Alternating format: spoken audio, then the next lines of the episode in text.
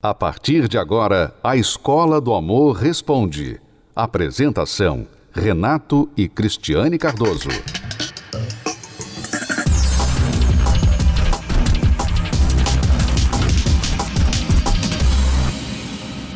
Vamos responder a pergunta de mais uma aluna aqui. Ela diz que foi para cama com ele cedo demais ela não quer se identificar. Diz: Fui casada há nove anos, porém meu ex-marido me traiu, além das agressões físicas e verbais. Faz um ano que nos divorciamos, ele já até construiu uma outra família. Estou com 29 anos. Há seis meses estou namorando um rapaz de 39, que foi noivo, porém já vivia junto, então também foi quase casado.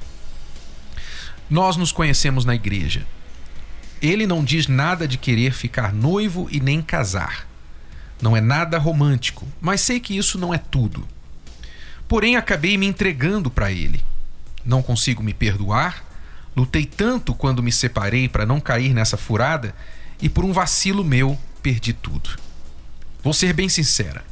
Eu fui totalmente culpada, porque a mulher é que controla a situação. Eu sei disso. Me sinto até envergonhada. Gostaria da ajuda nessa parte do meu namoro. Não quero terminar, gosto dele. Ele me trata com carinho, respeito, mas o que devo fazer? Chamá-lo para uma conversa séria, tipo querer um compromisso mais sério, ficarmos noivos? Ou espero mais um pouco e procurar não errar mais? Você está há seis meses com ele e eu não sei se vocês se conhecem bastante para você já começar a falar sobre casamento, né?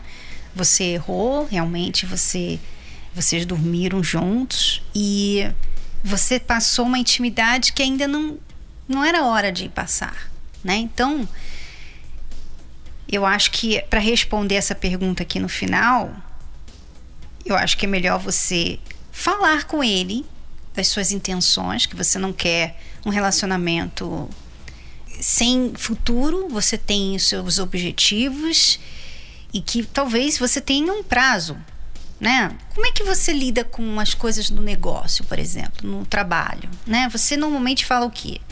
Olha, a gente vai fazer isso e tem que ser feito isso até tal mês, tal ano, e esse é o projeto, esse é o plano. Esse é o prazo, né? Esse é o prazo, é. Mais ou menos isso aí. Você tem que chegar para ele e deixá-lo saber das suas expectativas, porque se ele não fala no assunto, pode ser que ele ainda acha que é muito cedo, que ele queira, mas que não está ainda na hora, ou pode ser realmente que ele está pensando em fazer com você o que ele fez com a ex, que era morar junto, uhum. né? Então você tem que saber o que, que ele quer, qual é a dele, quais são as intenções que ele tem ao seu respeito. Você precisa saber. E uma vez você sabendo, você vai poder decidir se você vai esperar e não errar mais, esperar o momento certo, ou se ele não quer nada, se ele nunca quer casar, que ele não pensa nisso, então você vai ter que se retirar desse relacionamento. O meu conselho é esse.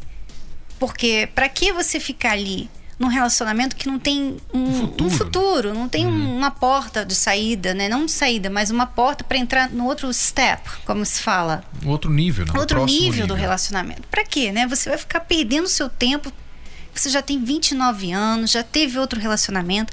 E uma coisa importante também que eu gostaria de comentar sobre esse mel aqui é que você, seis meses depois do divórcio, você começou um outro relacionamento. Pode ser por isso que você tenha caído em tentação. Porque você acabou de sair de um, de um casamento de nove anos. Aí começa um relacionamento com um homem, tá tão carente, tão frágil emocionalmente, que isso acontece. Então, antes de entrar num relacionamento, pessoas, gente, ó, você terminou um relacionamento há pouco tempo, e pouco tempo eu não digo uma semana só, não. Às vezes são meses. Né? Você sabe que você ainda não está bem. Você não está bem. Você sabe que você não está. Não entre em outro relacionamento. Espera um pouquinho. Porque você pode fazer coisas que é contra até o seu perfil por causa dessa sua carência. Agora, no seu atual relacionamento, não tenha dúvida que você tem que ter essa conversa séria que você perguntou se já deve ter ou esperar. Você tem que ter essa conversa séria o quanto antes. Seis meses já é o suficiente. Não, não quer não dizer para que exigir. Vai casar agora. Não, não para exigir, ó, vamos noivar agora ou casar amanhã. Mas para você saber qual é a, a expectativa dele, quais os objetivos dele. Você tem que ter essa conversa. Já era para ter tido. Eu acho que não se deve passar mais do que quatro, cinco encontros iniciais em um namoro sem você falar sobre objetivos futuros.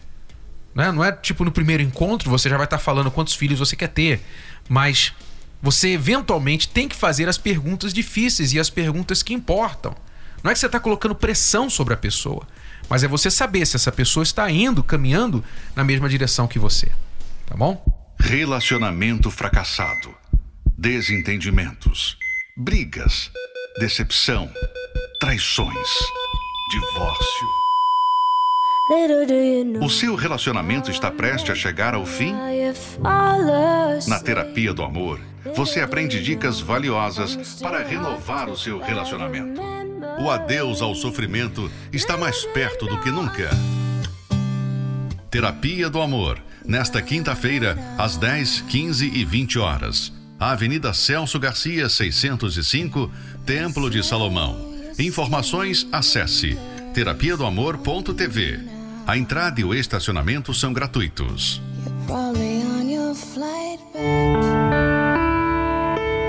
Eu não tive muitas referências de um casamento é, bem sucedido. Eu queria ter um namorado para me tratar bem, cuidar de mim, não passar o que aconteceu com a minha mãe, né? Então eu pensava que quando eu fosse me relacionar tinha que ser com um homem que iria cuidar de mim. Eu conheci o Douglas de início, ele era tudo aquilo que eu pensava, né? Ele era um homem carinhoso, mas é, depois de um tempo eu comecei a conhecer quem era realmente o Douglas. Então eu não sabia com quem eu estava me relacionando, mas na minha cabeça ele era um homem perfeito. Quando eu me vi preso dentro de um relacionamento, eu queria conhecer outras mulheres. E aí onde foi ocasionando brigas, agressões e traições dentro do meu próprio relacionamento. Mas eu guardei muita raiva dentro de mim, né? Eu guardei muita mágoa dele pelo que ele fez comigo. Porque eu não entendia por que, que ele me traiu, mas eu resolvi é, seguir em frente, perdoá-lo e a gente se casar. Eu pensava que no casamento tudo isso iria passar, que a gente não ia ficar né, do jeito que era, as brigas, traições. No namoro já tinha isso. Então eu pensava que o casamento iria transformar tudo. Durante seis meses foi um casamento bom. E depois disso foi onde começou a agravar o nosso relacionamento, onde começou brigas e agressões ainda piores eu era uma mulher muito nervosa, então eu partia para cima dele para brigar. Eu queria saber o que, que ele estava fazendo, porque eu não aceitava ser traída. Eu falei para eles: eu não vou te perdoar mais. Ele falava que ele precisava de privacidade, então eu achava que eu tinha que dar privacidade para ele, né? Então eu não, não sabia o que acontecia na vida do Douglas. Ele me mostrava coisas superficiais, né? Assim, para me parar de ficar enchendo o saco dele. No nosso casamento, é, coisas pequenas causavam brigas grandes. É, às vezes um objeto fora do lugar, coisas, atitudes com a criança que não era que de agrado de um ou do outro causava brigas grandes. Aí dormia às vezes um para baixo, outro para cima, passava dias, dois, três dias, a gente sem se falar direito. Ela ficou meio apreensiva com tudo isso e aonde veio que no final de tudo ela veio a me trair também. Quando eu cheguei para ele, eu chamei ele no shopping, porque eu fiquei com medo de contar dentro de casa, dele me matar. Eu liguei para ele para encontrar comigo no shopping e eu contei para ele que, ele que eu traí ele. Mas foi incrível a reação dele, porque ele chorou muito e ao mesmo tempo ele falou que iria me perdoar de imediato. Eu não acreditei. Eu falei: não, é mentira, esse homem está planejando me matar. E foi quando a gente foi para casa e foi a noite que ele planejou. Ele passou a madrugada pensando em me matar e eu não dormi. E eu fiquei a noite toda acordada, com medo de morrer.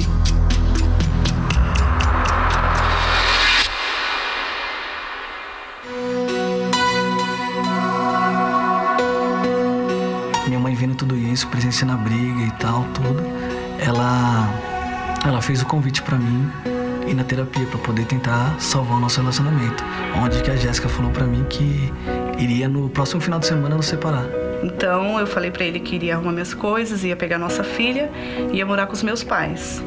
É, nisso ele aceitou o convite da mãe dele e ele foi nas palestras. E aí, quando eu cheguei na terapia e comecei a praticar tudo que vinha sendo ensinado, eu me controlava mais na hora das brigas. Eu não fui embora na, naquele final de semana porque ele me chamou para ir na terapia com ele, para me poder conversar com alguém, para me poder contar o que estava acontecendo, né? E aí eu resolvi aceitar o convite e fui. E tentei dar uma última oportunidade pro nosso casamento, né? Mesmo eu não sentindo o que eu sentia por ele antes, porque ali eu só tinha raiva.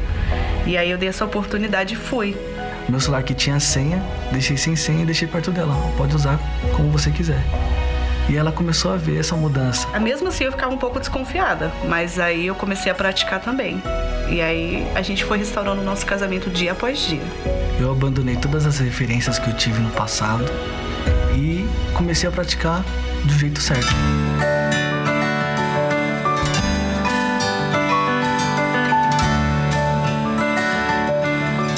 Penso assim comigo que o meu amor por ele foi restaurado. Eu amo hoje o Douglas muito mais do que eu amava antes, porque é um amor que a gente respeita um outro, né? A gente tem um carinho, a gente cuida da nossa família, trabalhamos juntos, vivemos juntos 24 horas por dia e a gente tem uma parceria muito, muito maravilhosa mesmo. Não passamos mais dias discutindo, ou de cara virada pro outro, ou um dormindo para baixo. Hoje o nosso casamento é restaurado, sou uma mulher feliz. Hoje a gente tem um casamento inteligente, né?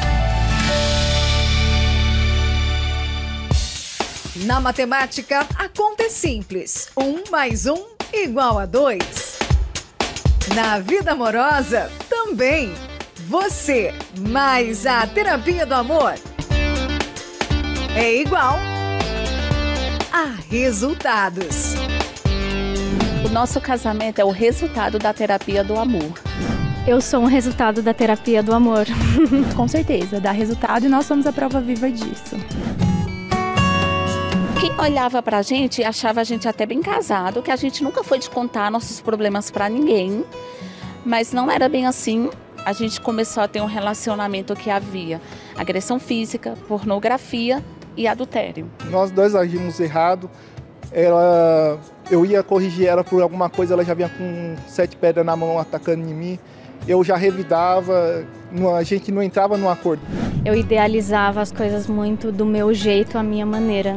Isso levou a situações uh, desagradáveis na relação. A maior besteira que eu já fiz foi pedir para voltar com uma pessoa que tinha me enganado até com a minha própria vizinha.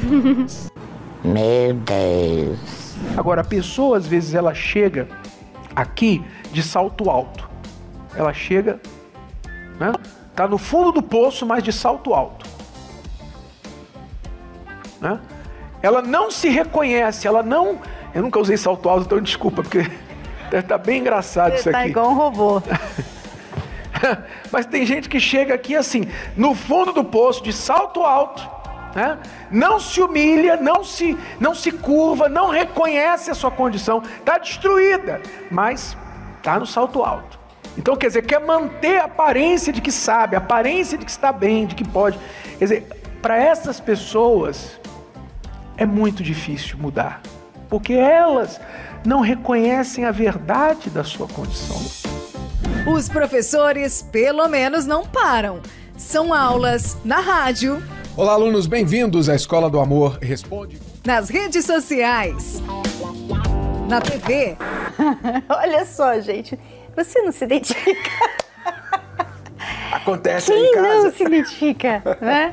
e principalmente presenciais. Provavelmente você não vai chegar no primeiro dia, né, no primeiro encontro, né, e já falando todos os, os negativos a seu respeito. Dá um tempinho, né? Dá um tempinho. São meios de provar que tem jeito sim para sua vida amorosa. A terapia do amor ela me fez eu me conhecer, fez eu entender o que eu precisava, aonde eu estava errando, aonde eu precisava mudar e ter coragem para pôr em prática e salvar o meu casamento. Às vezes eu chegava agressivo para ela e ela ia numa mansidão, aí eu acabava me acalmando e acabava saindo um diálogo entre nós dois e a gente acabava acertando. Chegando na palestra, muitas broncas, né?